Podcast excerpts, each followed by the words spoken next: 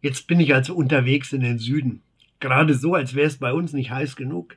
Ehrlich gesagt, ich habe letzthin aus dem Fenster gesehen und mir gedacht, wäre doch auch mal wieder schön, einen grauen Himmel zu sehen und einen sanften Landregen fallen zu hören. Und das wäre ja wirklich gut fürs Land und für uns.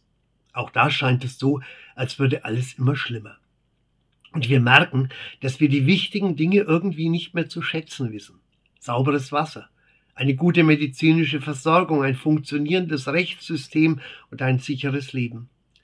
Wir merken freilich auch, dass unsere Gesellschaft da einiges falsch gemacht hat. Dass es auch in den Krankenhäusern darum geht, Gewinn zu machen.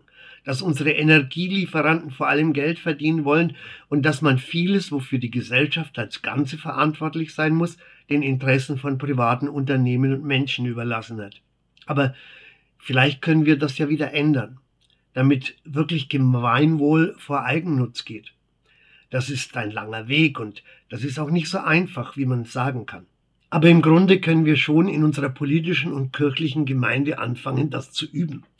Denn, wie sagt der Prophet Amos, es ströme das Recht wie Wasser und die Gerechtigkeit wie ein nie versiegender Bach.